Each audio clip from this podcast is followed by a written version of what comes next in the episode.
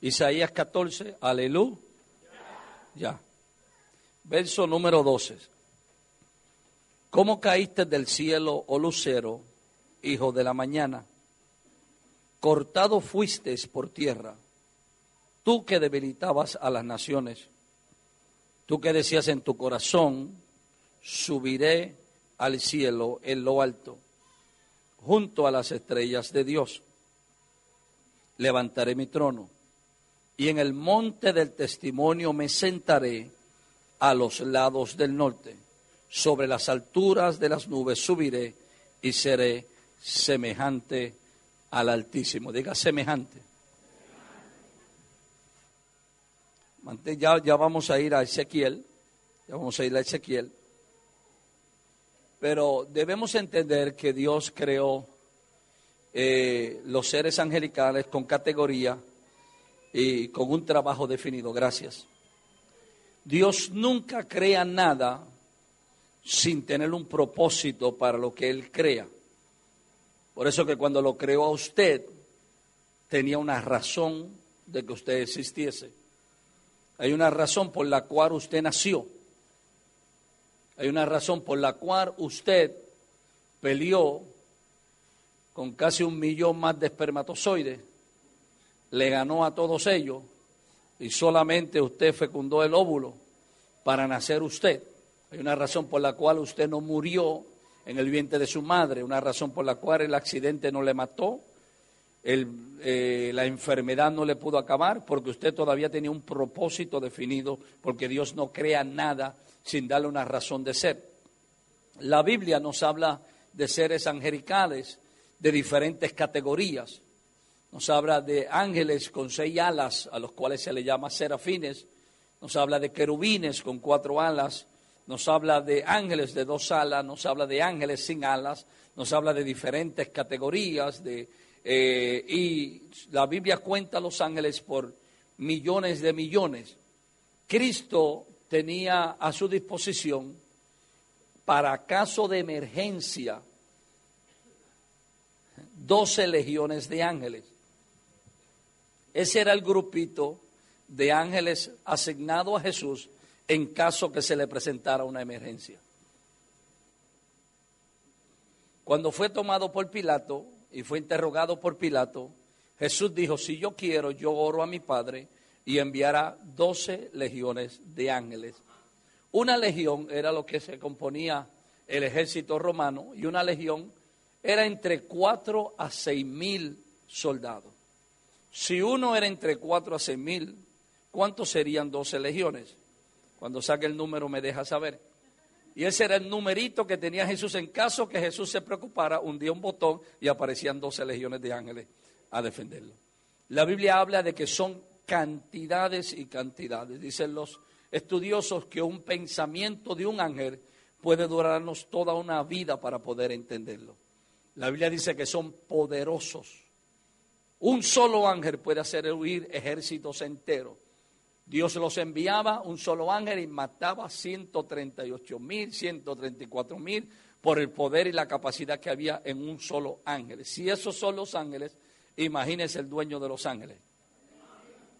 La Biblia nos habla de diferentes ángeles, como del ángel Miguel o el arcángel, o el arcángel Miguel, que su posición era defender las batallas de Israel. La Biblia nos habla de Gabriel, que era el que yo también le llamo el secretario del cielo, el encargado de ir y contar o, hablar de las cosas de Dios, presentarse como se presentó a María y a otros en revelación para decirle el propósito divino. Y hay otras cantidades de ángeles que desconocemos. Es bueno que entendamos que a nosotros nos ha sido revelado, como decíamos esta mañana, ciertas cosas, pero hay todavía revelaciones de Dios ocultas que no las hemos recibido todavía. Si en la tierra hay cantidades y cantidades de especies de animales, de especies de plantas, de, de tantas cosas que aún los científicos están descubriendo, imagínese cómo debe ser el cielo. Porque la tierra es solamente un reflejo de lo que es el cielo. En la tierra hay playas, hay mares, hay aves, hay colores, hay flores, porque eso es lo que a Dios le gusta. usted adorna y arregla su casa de acuerdo a sus gustos. Pues la tierra es una expresión del gusto de Dios. A Dios le encantan los colores. Dios es un Dios de fiesta. A Dios no le gusta la gente seria con cara que parece que le tomaron prestado y no le han pagado. Dios es un Dios de tanta fiesta que a Israel le hizo siete fiestas. El primer milagro de Jesús fue en una fiesta en Caná de Galilea que convirtió el agua en vino para que la fiesta no se acabase. Y aún en la eternidad se termina el libro de Apocalipsis con otra fiesta, la boda del Cordero. Dios es un Dios alegre. Dígalo conmigo, no me mire serio, dígalo conmigo, Dios es un Dios alegre. Y la tierra es una expresión de lo que es Dios. Y la hizo para que nosotros, sus hijos, la disfrutásemos. Así que no se desespere por irse para el cielo, disfrute la vida en la tierra a lo que llega al cielo, porque Dios ama tanto la tierra que Él mismo se va a mudar para la tierra. Está acá. La gente está deseosa de irse para el cielo y Dios está deseoso para venirse para la tierra. La Biblia dice que vio una ciudad descender del cielo de Dios, la nueva Jerusalén, sobre la tierra y el tabernáculo de Dios se vino a la tierra y el trono de Dios se vino a la tierra y el trono del Cordero se vino a la tierra. Así que si usted está deseoso de irse para el cielo, va a estar solo en el cielo porque Dios se viene para la tierra.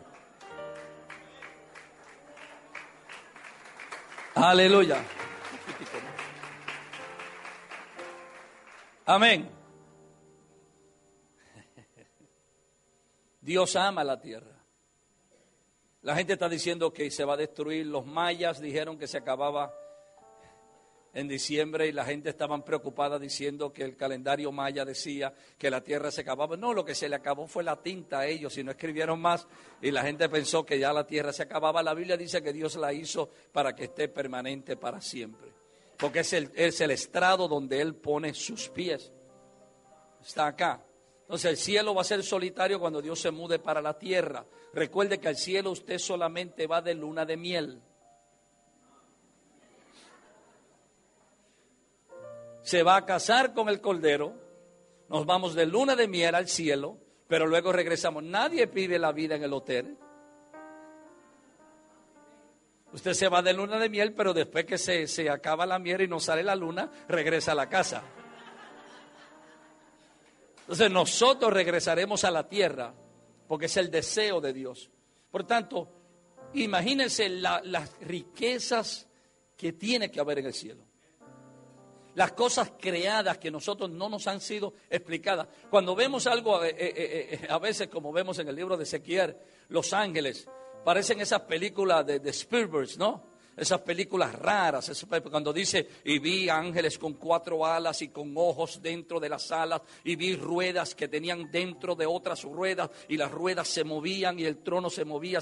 Yo veo eso y yo creo que es una película de marciano, de extraterrestre que el trono de Dios se movía en unas ruedas que estaban dentro de otras, dice Ezequiel, vi unas ruedas dentro de otras ruedas y el trono se movía y los seres se, movían así y, cambiaban la cara cuando se movían de un lugar a otro y uno dice, qué cosa rara. Eso es lo poquito que Dios nos deja saber de las cosas maravillosas que estarán reservadas para nosotros cuando lleguemos a su presencia, que fueron creadas con usted y con yo y conmigo en mente. No es grande, Dios no merece un aplauso a Dios por haber pensado tanto en usted.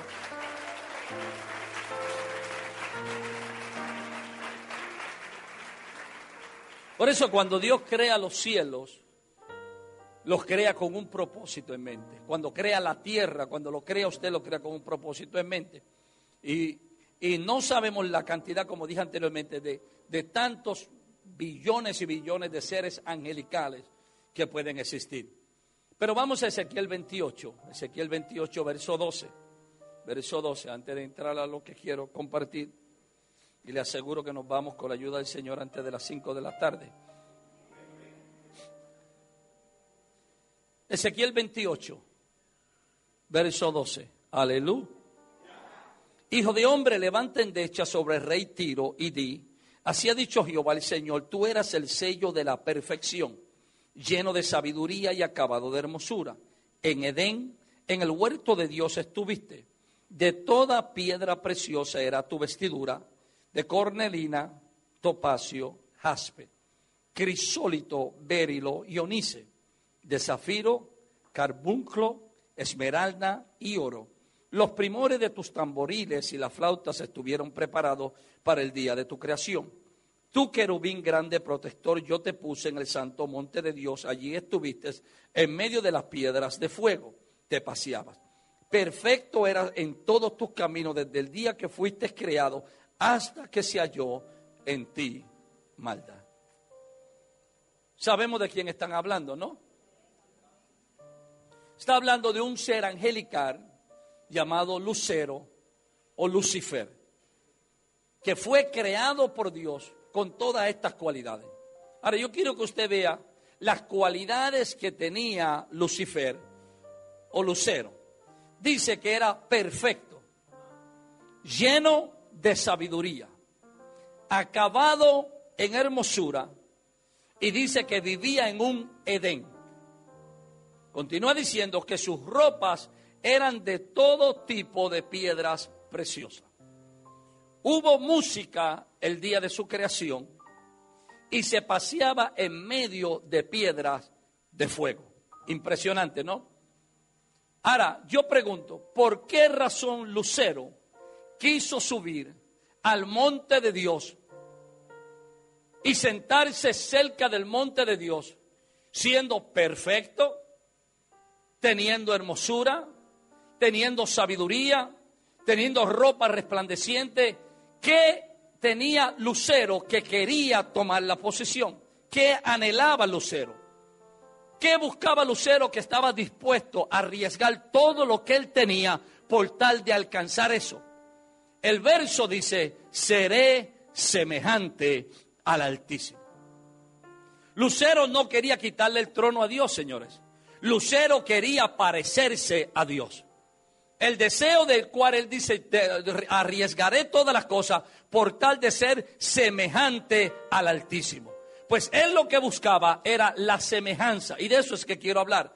El poder de la semejanza.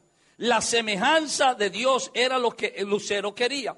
Lucero se dio de cuenta cómo Dios creó todas las cosas con su palabra. Y él decía, yo quiero eso. Lucero veía cómo Dios simplemente hablaba, un pensamiento de Dios se hacía una realidad y aparecían mundos. Y Lucero decía, yo quiero eso. Él vio cómo movió todas las cosas, creó todas las cosas y todo salía de la nada simplemente porque Dios lo declaraba. Y Lucero decía, yo quiero ese poder, yo quiero el poder de poder crear, yo quiero el poder de poder hablar, yo quiero el poder de tener la autoridad, yo quiero ser semejante al Altísimo. Y en el momento en que él dijo, yo quiero ser semejante al Altísimo, Dios le dijo, cállese la boca, que usted no sabe lo que está pidiendo. Solamente una criatura será semejante a mí. El hombre que yo forme del polvo de la tierra y le ponga mi espíritu será semejante al Altísimo.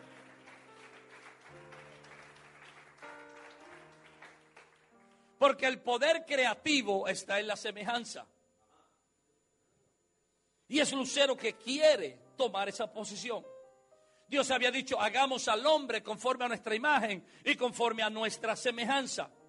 El diablo vive endiablado porque él no se parece a Dios y usted sí. Alguien diga, sufre diablo.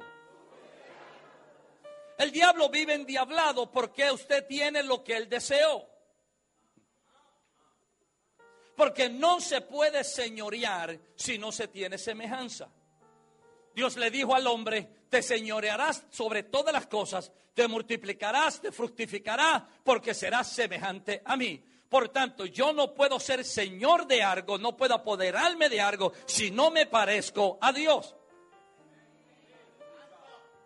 Ah, déjame tranquilizarme.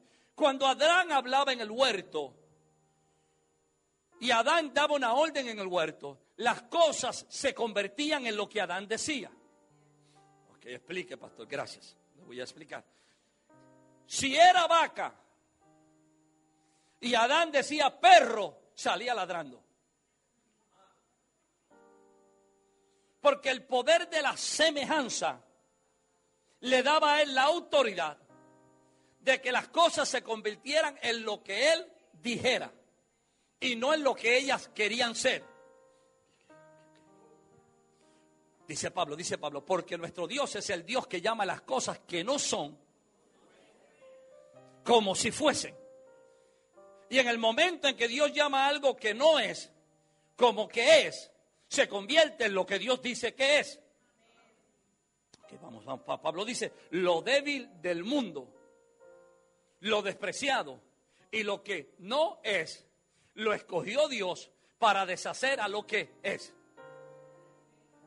Entonces Dios tiene algo que se llama no es, que es más poderoso que lo que es.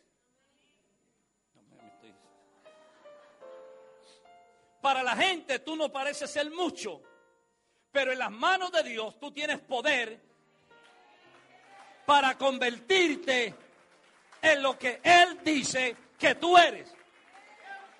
Esa es la razón por la cual el diablo tira al hombre a las drogas, tira al hombre al alcohol, tira a las personas en una condición donde su vida se manche para tratar de tapar, de esconder la semejanza que ve en ti. Porque cada vez que Dios te mira o, que Satanás te mira a ti, le acuerda el rostro de Dios. Y él vive molesto porque tú eres como Dios. Dios es tripartito, tú eres tripartito. Dios es Padre, Hijo y Espíritu Santo. Tú eres espíritu, alma y cuerpo. Y tú les recuerdas a Él que a ti te dieron de gratis lo que Él estuvo dispuesto a comprar. Y por Él decir que quería ser semejante a Dios, lo botaron del cielo. Y Él anda endiablado porque a ti no te echaron. Es su presencia.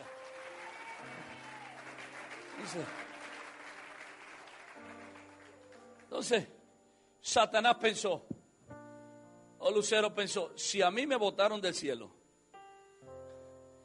por querer ser semejante a Dios. Si le pongo en la mente al hombre que quiera ser semejante a Dios, lo botan del vuelto. ¿Estás acá? Y va y le dice a Eva,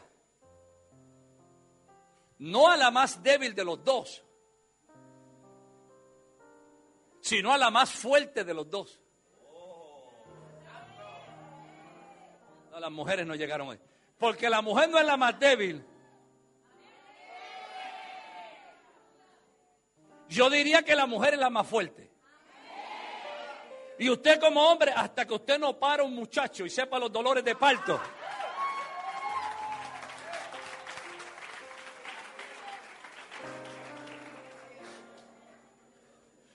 Porque se supone que cuando usted va a atacar a algo, a un ejército, usted ataca a lo más fuerte primero y lo otro se cae. Porque el hombre es hecho de polvo, pero la mujer es hecha de hueso.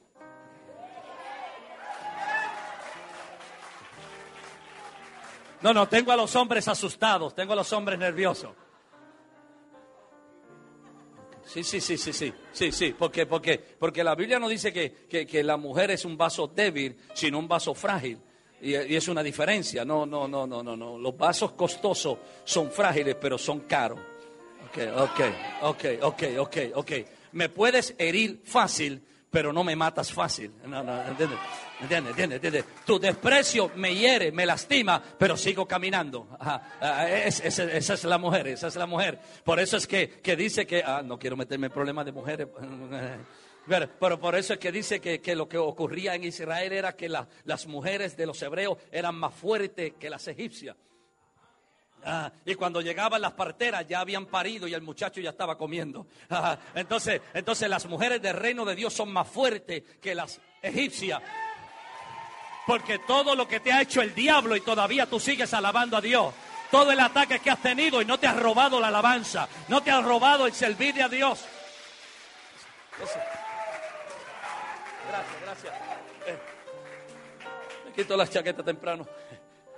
Entonces, entonces, Lucero dice, si a mí me echaron del cielo por querer ser semejante a Dios, al hombre lo echan del vuelto. Y le dice a la mujer, ¿sabías tú que el día que comiences del árbol serás semejante a Dios? Sabiendo el bien y el mal. Pero lo que no sabía Lucero era que ya el hombre era semejante a Dios. Es lo que anda detrás de la semejanza. Es lo que anda detrás de querer ser como Dios. Pero ya el hombre era porque fue creado de acuerdo a su imagen y de acuerdo a su semejanza. Entonces, cuando el hombre peca, Dios lo echa del huerto, pero lo echa no porque quería ser semejante a Dios, porque eso fue lo que Dios quiso desde el principio. El hombre es echado porque se independiza de Dios. El pecado del hombre fue el pecado de la independencia. Fue decirle a Dios, yo me puedo mandar a mí mismo, usted a mí no me tiene que dar órdenes, yo soy bastante grandecito para hacer lo que yo quiera y a mí lo que me dé la gana y ningún pastor me tiene que decir cuando yo tengo que venir a la iglesia, cuando yo tengo que hacer. Y se independiza de Dios. Y el pecado del hombre es la independencia, el querer gobernarse a sí mismo, pero no el querer ser semejante. Porque el asunto de la semejanza era lo que Dios quería darle al hombre. Está acá. Está acá. Ok, ok, voy rapidito, voy rapidito. Eh, eh, Dios no lo castiga, sino que lo castiga por la, por la independencia. Porque el hombre entonces es echado del Edén. Ayer me regañaron porque le dije cosas profundas y casi me excomulgan de la iglesia, pero hoy es el último día, así que no me puede suspender la campaña. Pero el Edén era más que un lugar. El Edén es una atmósfera, una dimensión. Si el Edén hubiese sido un lugar, lo hubiesen descubierto ya. Estaba en un lugar, pero no era un lugar. Geográficamente estaba en esa área de Mesopotamia, en esa área donde es Irán, Irak, Irán volverán, regresarán, eso de esa, esa Toda esa, toda, toda esa área ahí era el lugar donde estaba, pero era el lugar donde estaban las oficinas, pero no el reinado del hombre. Porque el huerto era las oficinas de gobierno, pero su lugar de gobierno era toda la tierra. Entonces, el Edén era toda la tierra. Vamos a meternos más profundo.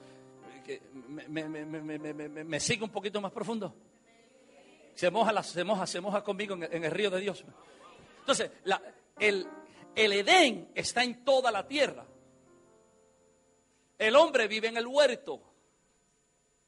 Y el Edén y el huerto son dos cosas diferentes.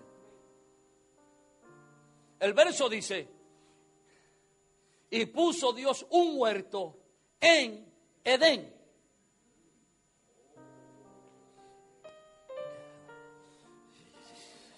No me creen, no me creen. Eh, eh, Génesis, Génesis capítulo 2, verso 8 y verso 10. Porque veo a alguno que le está saliendo humo de la cabeza. Y Jehová, Génesis 2, 8. Y Jehová plantó un huerto. ¿En dónde? En Edén entonces el huerto es una cosa y el Edén es otra. Vamos más profundo. Al oriente y puso allí al hombre formado. Y salía de dónde? ¿Qué dice ahí? ¿O no están leyendo? Y salía de Edén un río para regar el huerto. Entonces el río no salía del huerto,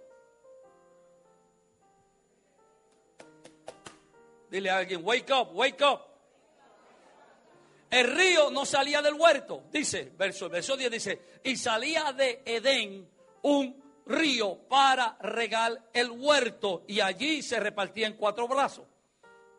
Entonces, si el río sale de Edén para llegar al huerto, son dos cosas diferentes. El Edén es una atmósfera espiritual. El huerto es una localidad. Por eso es que el hombre vive en el huerto, pero domina en el Edén. Por eso el hombre podía salir y señorearse sobre los peces del mar. Porque si usted va al lugar donde se cree que geográficamente estaba el huerto, no hay mar. hay que caminar mucho para llegar hasta el mar Mediterráneo. ¿Cómo el hombre podía llegar hasta allá? Ay, ay, ay. Se señoría de los peces del mar. Dios no sacó los peces y se los trajo al huerto.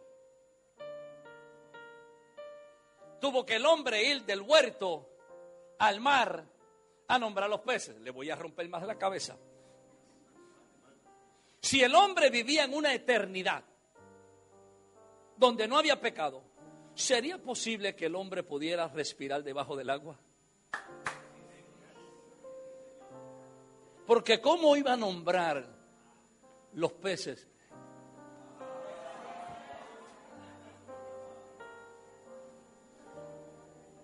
Yo no sé, ok, no hay problema, doña Lola. Si Cristo Jesús se le presentó a sus discípulos y estaban todas las puertas y ventanas cerradas y Cristo entró a través de la pared, porque tenía un cuerpo glorificado.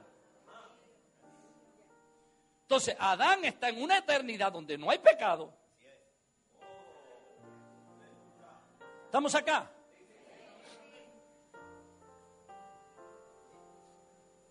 Si Cristo podía subir en una nube,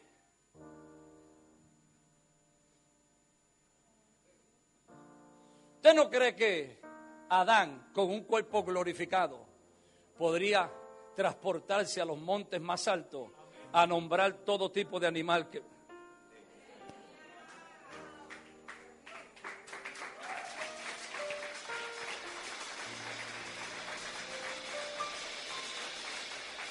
Algunos están diciendo, no lo creo, y van a ir a la casa a leer la Biblia. Qué bueno. Haga eso. Es un cuerpo que la Biblia dice que nosotros tendremos un cuerpo semejante al de Cristo. ¿Cómo te llamas? Benjamín, cuando lleguemos al cielo quiero que me busques. Lo vamos a buscar para irnos a pasear por los planetas.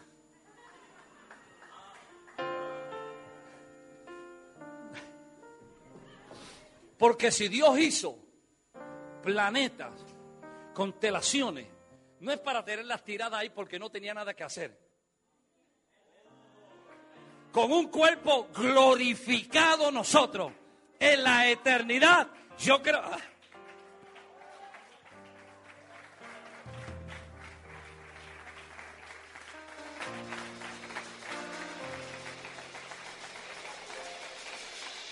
Veo humo saliendo de las cabezas de la gente diciendo yo no puedo creer.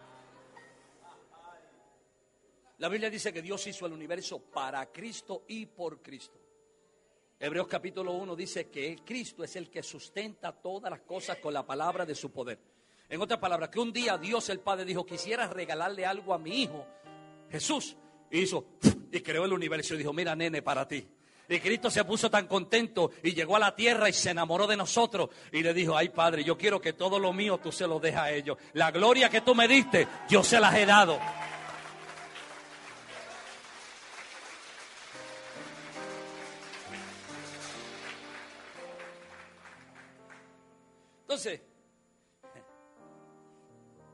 El hombre lo que pierde es el Edén. Es una atmósfera. El Edén es una atmósfera. Ahora mismo nosotros estamos en Edén. Porque un lugar donde reina el orden de Dios, un lugar donde se adora a Dios y donde reina el orden, es un Edén. Su casa puede ser un Edén, su matrimonio puede ser un Edén. Usted puede ser Adán y mi esposa es Eva, alaba. La suegra es la serpiente, pero eso es otra cosa aparte, ¿no?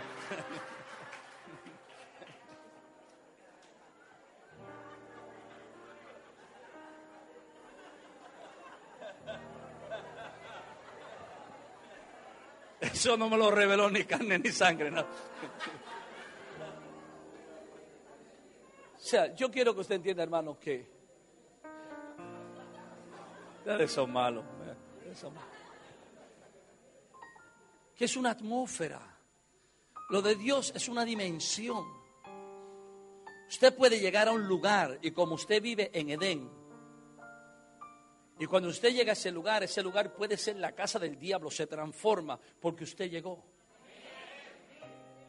Usted no puede permitir que lo de afuera lo cambie a usted. Usted tiene que cambiar lo de afuera. El Dios que está en usted es más grande que el diablo que está en ellos.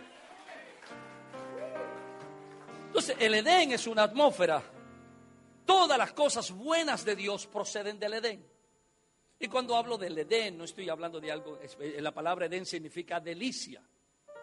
Y la delicia es Dios mismo. Mira como dice el salmista, gustad y ved qué bueno es Jehová. O sea, Dios tiene que comértelo y saborearlo. Mm, mm. Gustad y ved que es bueno Jehová.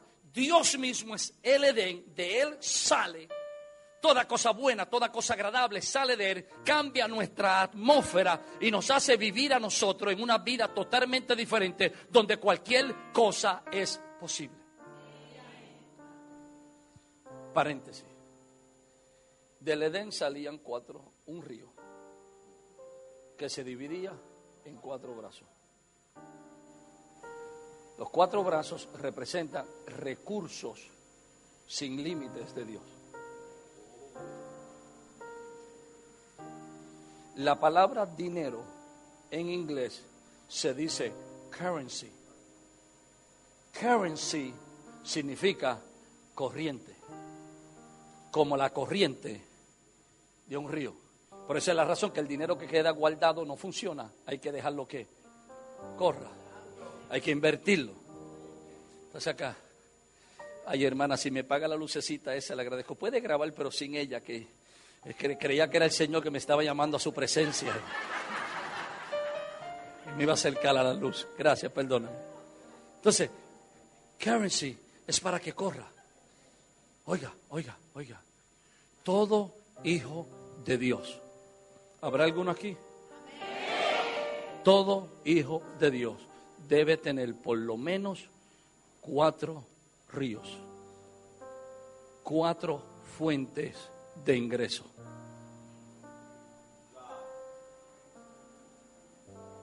Eso no se lo dije al otro grupo. Un río salía, se dividía en cuatro corrientes. Cada hijo de Dios debe tener en su vida por lo menos cuatro corrientes de ingreso. No solamente el salario que te ganas en tu trabajo, sino un salario, o algo adicional que te puede ganar en una inversión, algo adicional que te puedes ganar por el otro lado, en unas casas que compraste y comenzaste a rentar a los impíos. Cambiar tu mentalidad de estar dependiendo solamente y comenzar a producir una herencia para tus hijos y para tus nietos. Y todo ministro debe tener por lo menos cuatro La Biblia dice que al que Dios ama le da sabiduría, gozo y paz. Y al pecador le da el trabajo de amontonar riqueza para dársela al que ama a Dios. ¿Habrá alguien aquí que ame a Dios? Uno, dos, tres, ok. Quiere decir que hay alguien pintando la casa que será tuya. Hay alguien lavando el auto que será tuyo. Hay alguien trabajando el terreno que será tuyo. Porque Dios le dio un trabajo al pecador, dice Eclesiastes 3, amontonar riqueza para dársela al justo.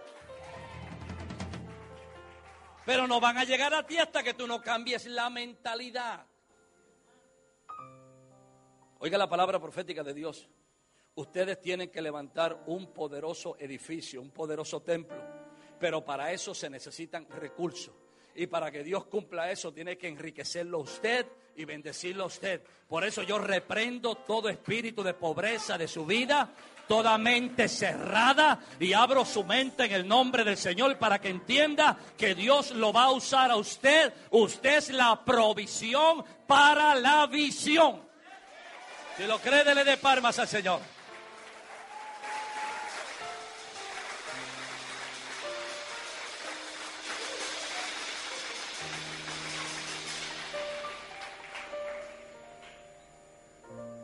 Y de Edén salía. ¿Sabe qué? Quizás en la otra vuelta lo traiga. No traje mi, mi segundo libro, Cómo tratar nuestras bendiciones financieras. Porque la iglesia nos enseñó qué hacer con el 10%, pero no qué hacer con el 90%. Y se nos enseñó a diezmar, pero no se nos enseñó que el 90% es de Dios también. Entonces Dios me decía, mi gente no tiene, no porque no diezma, sino porque cuando yo los bendigo no saben cómo manejar lo que yo les doy. ¿Sabía usted que las grandes corporaciones tienen reuniones para llegar a investigar conclusiones cómo mantenerte a ti endeudado?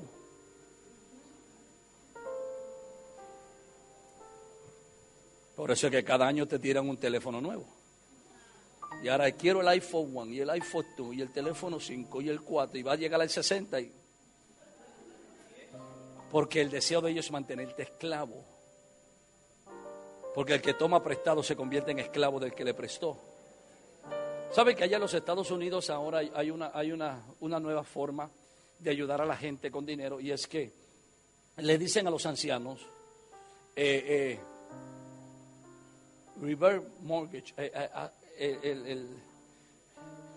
la casa, véndesela al banco, pero sigue viviendo en ella, el banco te va a dar dinero y la casa es tuya y no tienes que pagar nada, pero cuando te mueras, la tienes que entregar al banco y no se la dejas a tus nietos. En Israel era que tus hijos y tus nietos siempre hereden lo que es tuyo. Por eso era que aún cuando entrabas, no me estoy metiendo en área de, de, finanzas, ¿no te molesta? ¿Será que Dios quiere hacer tres o cuatro ricos aquí o millonarios?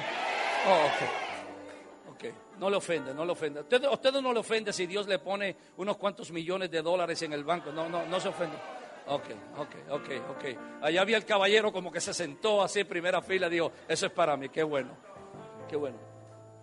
Entonces, ¿qué es lo que sucede? En Israel, aun cuando tú entrabas en deuda y perdías todo, llegaba un año que era el año del jubileo, el año número 50, en el cual había que devolverte todas las cosas.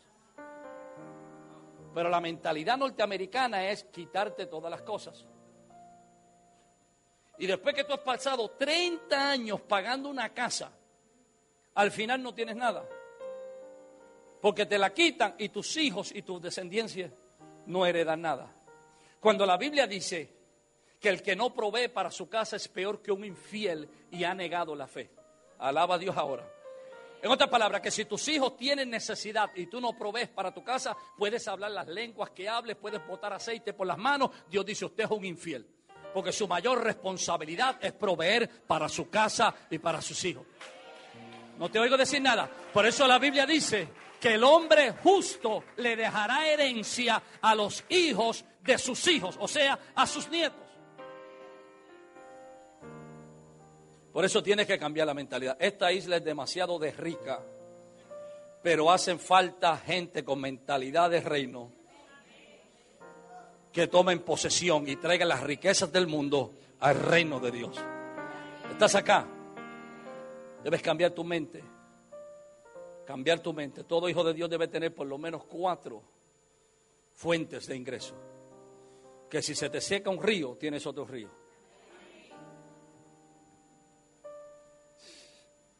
Que si sales de, si te sacan del trabajo, no te mueres de hambre, porque Dios tiene otra forma de mantenerte. Porque ha sido sabio. No sé por qué he dicho eso, aquí no lo he dicho todos los días.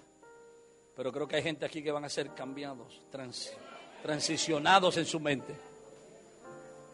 El Edén es una atmósfera donde todo es permitido. Y volviendo al caso de Lucero, Lucero se molesta por el hombre querer o por el hombre ser semejante a Dios y él no. Porque es en la semejanza que está el poder de decretar y de declarar. Por eso la Biblia enseña que un muchacho llamado Josué, en medio de una batalla, se paró y declaró: Detente sol en Gabaón y tú, y luna en el valle de Ayalón. Y dice, y, el, y se detuvo el sol, porque un hombre había hablado. ¿Por qué se detiene el sol? Sabemos que lo que se mueve es la tierra, pero para ese tiempo Josué no lo sabía. Lo que me da a entender a mí que a veces oramos cosas que no tienen mucha lógica, pero Dios sabe lo que queremos decir. Por eso esas personas que quizás no saben mucha teología y mucha profundidad, pero dicen, mira Señor, o le dice al diablo que se vaya o lo saco a patar. O lo saco a golpe. Entonces Dios ah, se mueve porque Dios se entiende. Por eso es que cuando le dice que se detenga, se detiene. Porque cuando el sol miró, no vio a Josué. El sol se creía que era Dios el que le estaba hablando. La razón por la cual las cosas te obedecen es porque no te ven a ti en tu humanidad, ven el Cristo que está dentro de ti. De modo que si alguno está en Cristo, vestido de Cristo, el poder de la semejanza es lo que hace que tú te parezcas a Dios, porque la naturaleza solamente obedece a Dios. Los ángeles solamente obedecen a Dios. Pero cuando tú te paras en una posición sabiendo que tienes la semejanza de Dios, porque porque fuiste creado conforme a su voluntad y fuiste engendrado, porque lo que sucede con el primer Adán que pierde la semejanza es porque Adán fue formado o fue creado, pero el segundo Adán que somos que somos en Cristo no fue formado, fue engendrado. Juan capítulo primero dice que a los suyos vino, los suyos no le recibieron, mas a los que le recibieron le dio potestad de ser hechos hijos de Dios, los cuales no son engendrados de carne ni de sangre, sino de Dios. Cuando usted engendra algo, es que usted le pone su propia composición genética. Estás acá, mi hijo se parece más a la mamá que a mí. Mi hija se parece más a mí que a la mamá. Pero si usted lo abre por dentro, los dos se parecen a mí. Porque aún no importa que se cambien el nombre. Mi hija se cambió el nombre, se casó. Y en los Estados Unidos sabe que se cambia el nombre cuando se casa. Ahora se llama Berrío, no se llama Sanabria. Pero aunque ella se cambie el nombre y se cambie el color del cabello, no puede cambiar su ADN, su composición genética. Le sigue diciendo que es Sanabria. Por eso cuando Dios te engendra, Dios te pone su composición genética y no importa lo que el diablo diga, tú te pareces a Dios, tú hablas como Dios, tú caminas como Dios, porque tienes a Dios dentro de ti.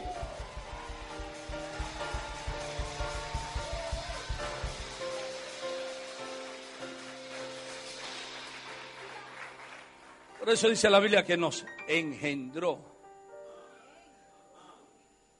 Dios dijo, al primer Adán me le robaron la semejanza porque lo formé, no hay problema al segundo lo voy a engendrar. Dice Juan capítulo primero, no de voluntad de hombre ni de voluntad de varón, sino de voluntad de Dios. Dios depositó su ADN en ti. Eso es lo que significa en su original la palabra vida eterna. Es composición genética. No me creen, no me creen, no me creen. Por eso Josué se para. Y como Josué se parece a Dios, dice, detente sol y el sol dice, ay mira, Dios está hablando, párate, no te muevas. Por eso es que un tal profeta llamado Balán es invitado para que maldiga el pueblo de Dios. Y le pagan. Pero no era que el rey Balac en sí quería maldecirlo, era el diablo que quería maldecir el pueblo, porque de ese pueblo saldría el Mesías, que le pisaría la cabeza.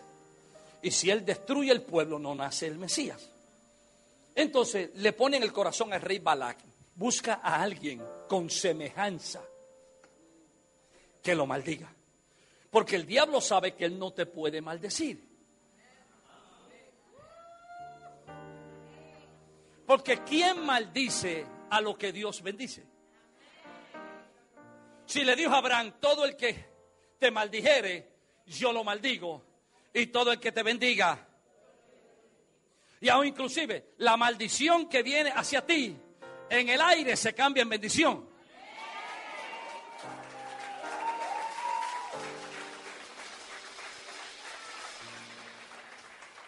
Entonces, el diablo no puede maldecirte porque la Biblia dice que ya fuimos bendecidos con toda bendición espiritual en Cristo Jesús.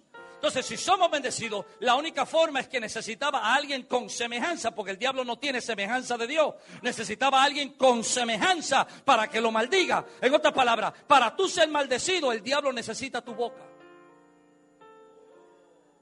Toca a tu hermano y dile, no le prestes tus labios a Satanás. Porque tú eres el mismo que te maldice. El diablo no te puede maldecir. Tú eres el que te levanta diciendo, ay, yo creo que moriré loca. Y morirás loca porque conforme a tu fe será hecho. Tú eres el que te levanta en la mañana y dice, yo creo que hoy el día va a ser malo y tendrás el peor de los días porque lo declaraste. Tú eres el que te mira en el espejo y dice, yo creo que estoy gordo y serás gordo en vez de decir, yo estoy abundante. Y decir, después de todo, en, en, el pueblo de Israel, tener gordura era señal de prosperidad. Dile a tu hermano, soy próspero. Tú no eres próspero, hijo. Soy próspero. Entonces, el diablo necesita tu boca para maldecirte. Óyeme, el diablo no puede maldecir a tu apóstol. Él necesita que tú lo maldigas.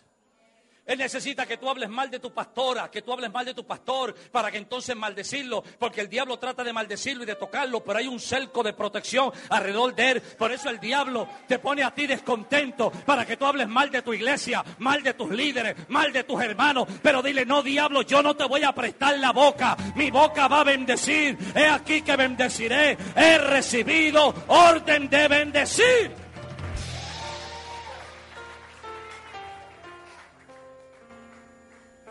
El poder de la semejanza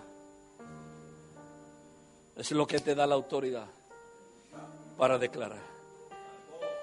Tenemos que regresar a versos que hemos mencionado ya en los días que estamos acá. Lo que ates en la tierra, lo que desates en la tierra, al que le perdones los pecados, lo que digas. El poder de la vida y la muerte está en tu lengua porque es el poder de la semejanza. Lo más poderoso que tú tienes no es la unción, ni los dones, es la semejanza. Dile a alguien, yo me parezco a mi papá.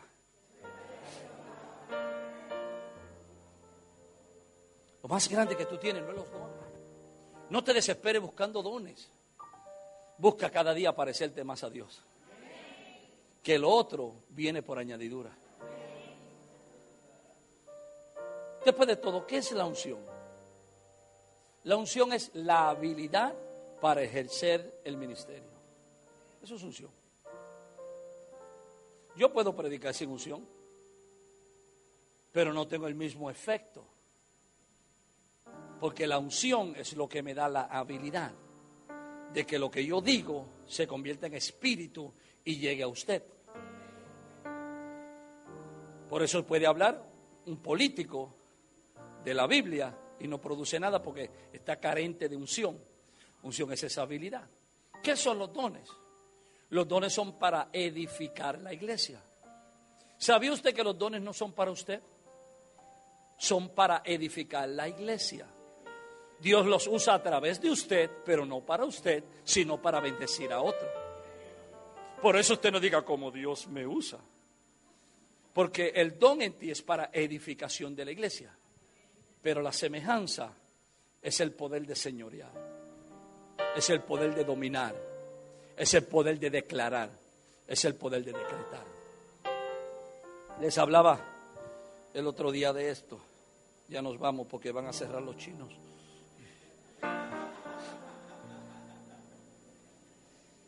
Pero ustedes, ustedes mejor que nosotros, conocen lo que es un rey o una reina en autoridad. Gracias. La Biblia dice que estamos sentados juntamente con Cristo en lugares celestes. Otra vaca sagrada. Vamos, vamos a matar la vaca. ¿Alguien quiere comer vaca hoy? Yo creo en guerra espiritual. En reprender al diablo y ordenarle que se vaya y todo eso. Lo que yo no creo es en andar de cacería de brujas, corriendo y buscando al diablo por donde anda, porque él es que tiene que andar huyendo de mí, no yo de él. Si él se mete en mi territorio, tengo la autoridad para echarlo. Pero algunos andan corriendo y donde quiera ven al diablo. El diablo me rompió los zapatos, el diablo me rompió el auto, el diablo no me hizo esto, me hizo lo otro, el diablo me metió la suegra en la casa, todo el diablo, ¿no? Y aunque a veces es verdad, pero no. Si usted está en una posición sentado, vente, vente, vente al lado mío. Vente al lado. Alguien muéveme esto que voy a sentar aquí este, aunque este flaquito cabe al lado mío. échalo para allá, gracias. Dios te cuide y te acompañe y te dé una suegra buena. Ok. Que viva bien lejos de ti, bien. Ok. Colombia por allá, por allá que se quede ya. Gloria a Dios. Si tú estás sentado juntamente con Cristo en lugares celestiales, el diablo, sus demonios y todo está por debajo de ti. Siéntate a mi diestra hasta que ponga a tus enemigos por estrado de tus pies. Si usted se pone a pelear con el diablo cada rato, quiere decir que usted tiene que bajarse de su trono al nivel de Satanás a pelear con él. Lo mejor que usted hace es desde su posición en Cristo darle una orden a lo que está por debajo de usted. ¿Me hago entender? Él no puede subir al nivel donde usted está. Usted es el que baja de nivel. Pero el rey o la reina, desde su posición de autoridad, da órdenes, da decreto y los emisarios declaran lo que ella decretó. Entonces, el trabajo nuestro es no solamente declarar lo que nuestro rey dijo, sino que podemos decretar también porque él dijo que él nos hizo reyes y sacerdotes. Entonces, si soy rey, puedo decretar lo que yo quiero para mi isla y declararlo para que se establezca. Porque Satanás quiere que yo pierda tiempo peleando con él bregando con él, echándolo de aquí para allá y peleando con él, y pierde el enfoque de cuál es mi verdadera posición. Por tanto, si lo reprendí una vez, ya no le haga caso a ese perro.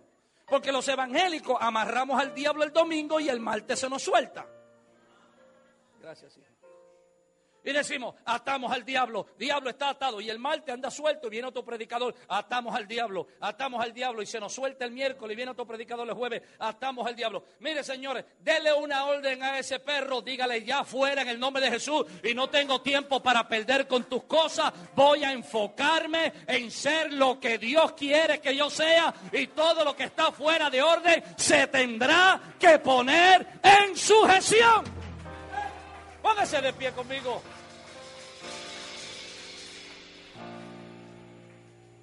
Poder de la semejanza. En cápsula.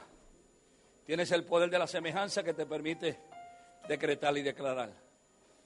Tienes el poder de la semejanza de Dios en ti, que los ángeles te ven como si fuera Dios y los demonios te temen como si fuera Dios. Tienes el poder de la semejanza en ti, porque vives en un Edén de Dios, del cual los recursos son continuos sobre tu vida. ¿Sabes que eres tú el que determinas cuánto quieres? Dios le dijo a Israel, lo que pisare la planta de tus pies será tuyo. En otras palabras, si no quieres más, deja de pisar. Pero mientras pises, te lo doy. Mientras te apodere, te lo doy. Acá. Ahora entendemos y debemos ser claros que Dios no te va a dar cosas que vayan en contra del propósito y el designio de Dios para tu vida. Porque hay cosas que tú quieres, pero no están en tu destino profético. Entendamos eso, no es que vas a pasar por un lugar y va a decir eso es lo que quiero, aquello es lo que quiero, y, y si no te sucede, no. Dios te va a dar las cosas que están de acuerdo al destino profético para ti. ¿Estás acá? Porque si ese trabajo te va a apartar del destino profético, Dios no lo va a dar. Si ese hombre o esa mujer te va a apartar del propósito divino, Dios no lo va a aprobar. Pero si es parte de tu asignación, lo que pasa es que el enemigo va a querer tratar de retener, ahí es donde viene el decreto, para que suelte lo que es tuyo. ¿Estás acá? Porque tú vas a decir, entonces, ¿para qué tengo que pedir? Es porque Satanás es tan terco que aunque sabe que es tuyo, no te lo quiere dar. Esa es la razón por la cual tienes que ordenarle que lo suelte. Por la sencilla razón que cuando Cristo le pisó la cabeza le causó problemas cerebrales, entonces el pobre diablo no sabe las cosas que, y él, se cree que está ganando y está vencido hace tiempo. Por eso tú tienes que acordárselo de vez en cuando, decirle, diablo, estése quieto, ya usted perdió. Y tienes que ordenarle que le suelte lo que es tuyo. Habrá alguien que se atreva. Yo quisiera invitarle a usted. Tengo cuánto, cuánto tiempo tengo? Cinco minutos. Invitarle a usted a que comience a hacer un decreto. Pase por acá si le es posible. Vamos a comenzar a declarar. Véngase, véngase acá. A declarar qué es lo tuyo que tiene que ser suelto. Si es tus hijos, si es tu esposo, si es tu esposa, si son tus finanzas, si es tu salud, ¿Qué es lo que es tuyo, que te pertenece, que tienes que ordenarle con autoridad de semejanza? Vengan arriba, pastores, por favor. Vamos a declarar, acérquese, acérquese. Acérquese.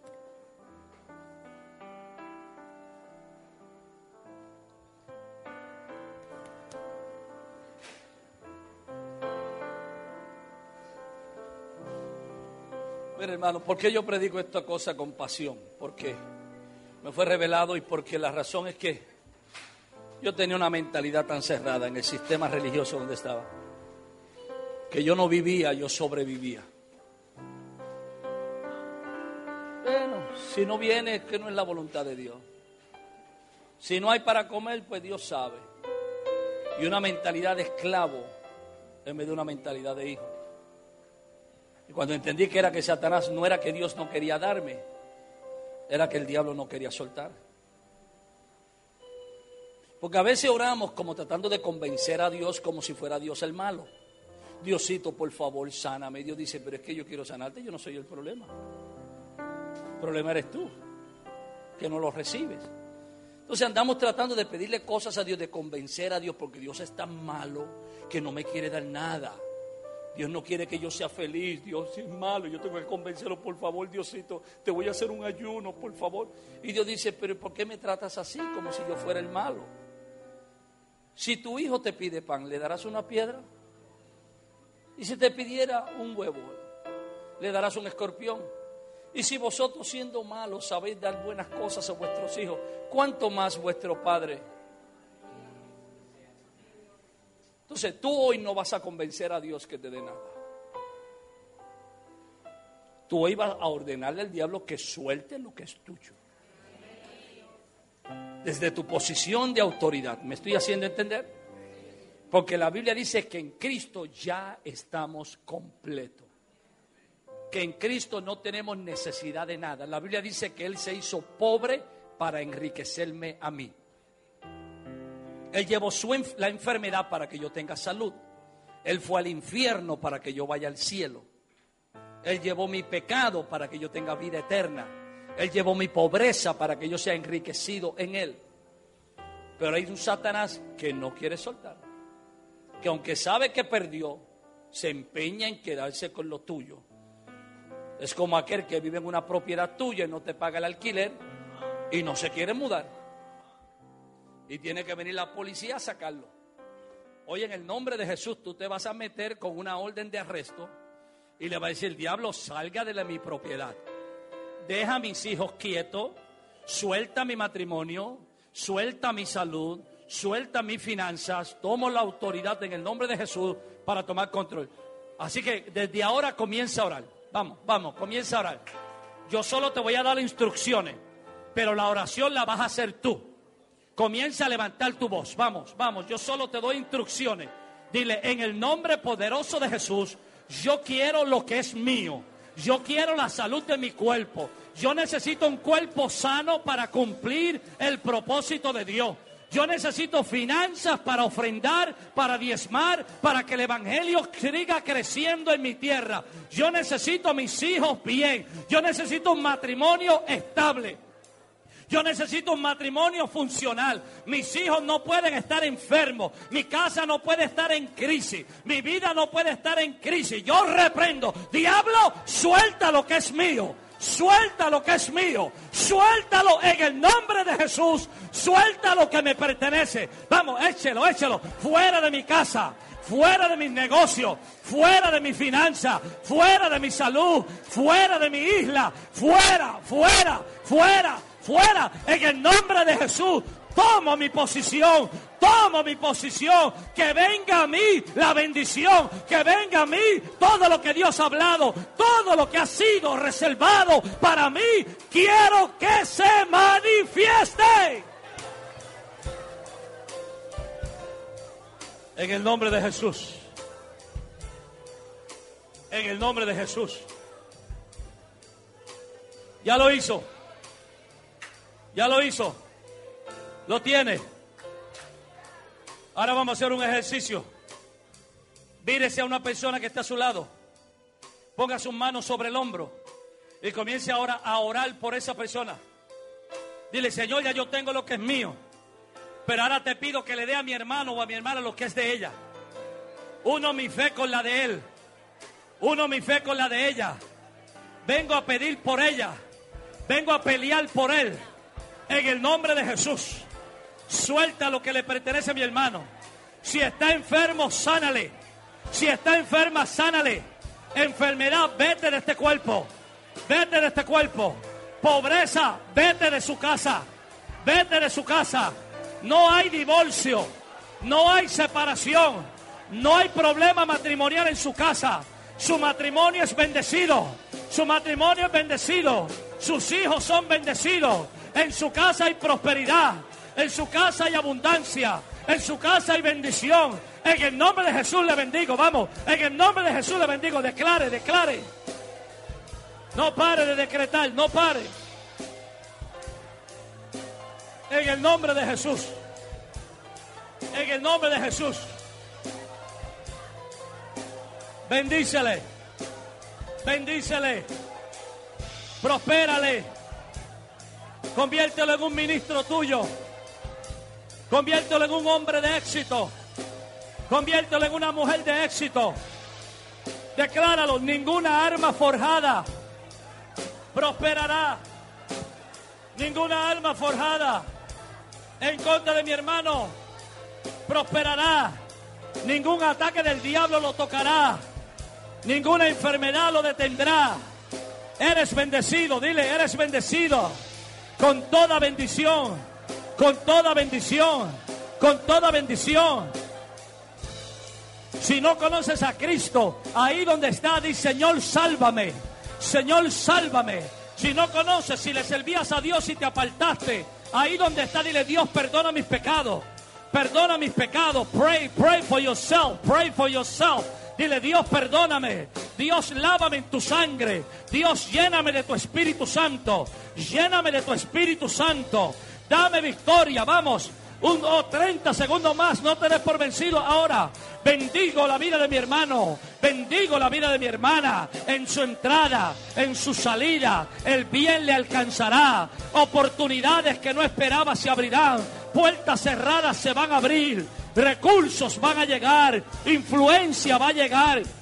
En el nombre de Jesús, negocios van a llegar, oportunidades de empleo, viajes al exterior, prosperidad para tu casa. Jehová te hará reinar en abundancia. Jehová cumplirá su palabra contigo. Jehová cumplirá el deseo de su corazón. Serás excelente, serás mujer de excelencia, serás hombre de honra. La gloria de Dios estará sobre tu cabeza. Los enemigos saldrán huyendo de ti. Los enemigos te tendrán miedo, te respetarán por causa del manto, de la protección de Dios sobre ti. Los brujos se convertirán, los, los- los hechiceros se convertirán. Tu casa será una casa de bendición. El lugar donde vive, el vecindario donde vive, la gloria de Dios está ahí. Los ángeles de Dios están ahí. En el nombre de Jesús.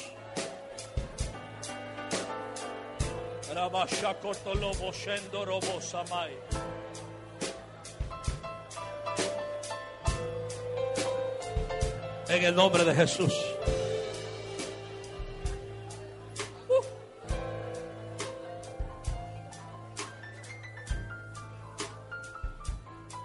Wow.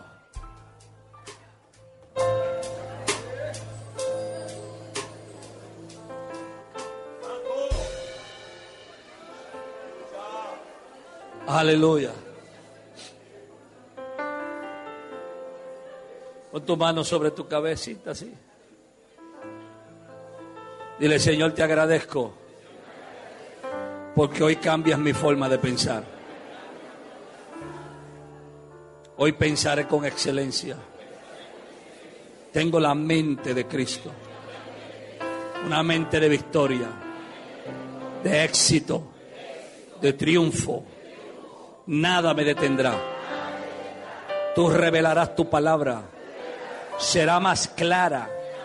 Entenderé cada día más. En el nombre de Jesús. Hermanos, no espere derrota. Espere bendición. La Biblia dice, porque yo sé los planes que tengo acerca de vosotros. Planes de bien y no de mal, para darte el fin que deseas. Que de acuerdo a lo que tú desees, es lo que vas a traer. Hay una ley que se le llama la ley del yo soy. La ley del yo soy. Dios le dice a Moisés, cuando Moisés le dice cuál es tu nombre, le dice, yo soy. Ese es mi nombre y ese será mi nombre por generaciones. Y Dios se llama yo soy. Y cuando Cristo aparece, dice, como mi papá se llama yo soy, pues yo soy también. Y cuando le preguntan a Jesús quién tú eres, dice, yo soy el pan vivo que descendió del cielo. Yo soy el camino, la verdad y la vida. Yo soy la resurrección y la vida. Porque si papi es yo soy, pues yo soy, yo soy. Entonces, hay un poder, cuando Dios declaró yo soy, puso un poder en esa declaración que el yo soy atrae a él todo lo relacionado con él. Cuando puso un imán, por eso es que Jehová cuando dice yo soy, él es Jehová Rafa, tu sanador. Él es Jehová Nun él es Jehová justicia nuestra. Él es Jehová. Porque el yo soy, esa palabra yo soy, tiene un magneto, un imán para alar hacia Él todo. Por eso cuando Cristo dice yo soy, Él atrae hacia Él todo. Y nos dijo a nosotros que cada vez que tú declaras un yo soy, tú vas a atraer a ti todo lo relacionado al yo soy.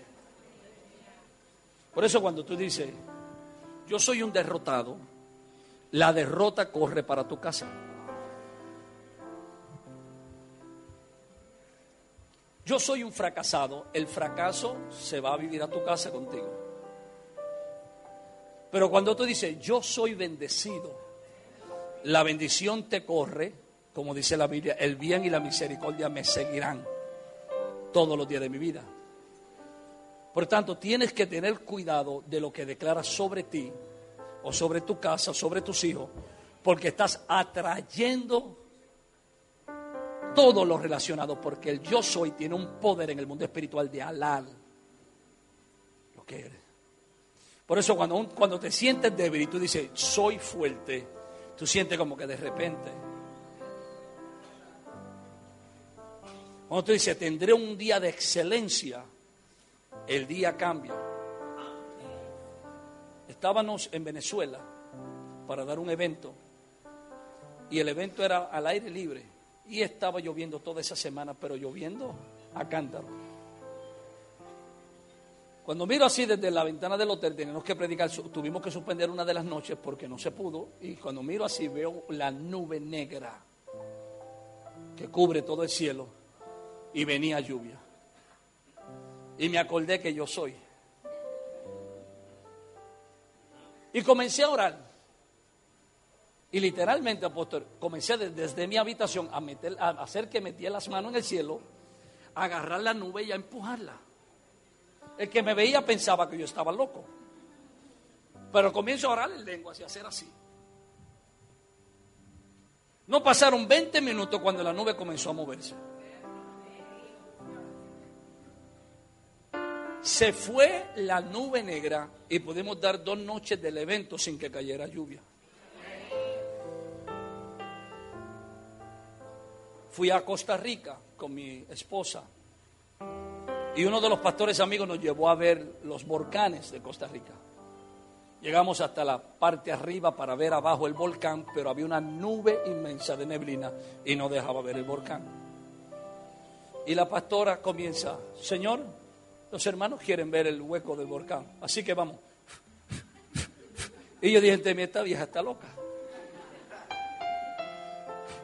Y todo el mundo, había ido mucha gente a ver el volcán, pero nadie podía verle todo. Ay, qué lástima. Y de repente la nube comenzó. Vimos todo el interior del cráter del volcán. Después que nos tomamos fotos, y volvió la nube de nuevo.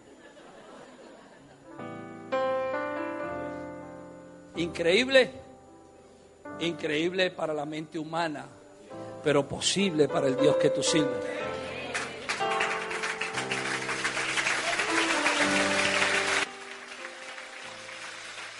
Tú tienes que salir de aquí y por los próximos meses decir, yo soy el que va a levantar una empresa poderosa en este país. Yo soy el próximo millonario de la isla. Yo soy la mujer de más influencia en mi comunidad. Yo soy el instrumento que Dios va a usar para sanar los enfermos. Diga conmigo, yo soy lo que yo soy, dijo que yo soy.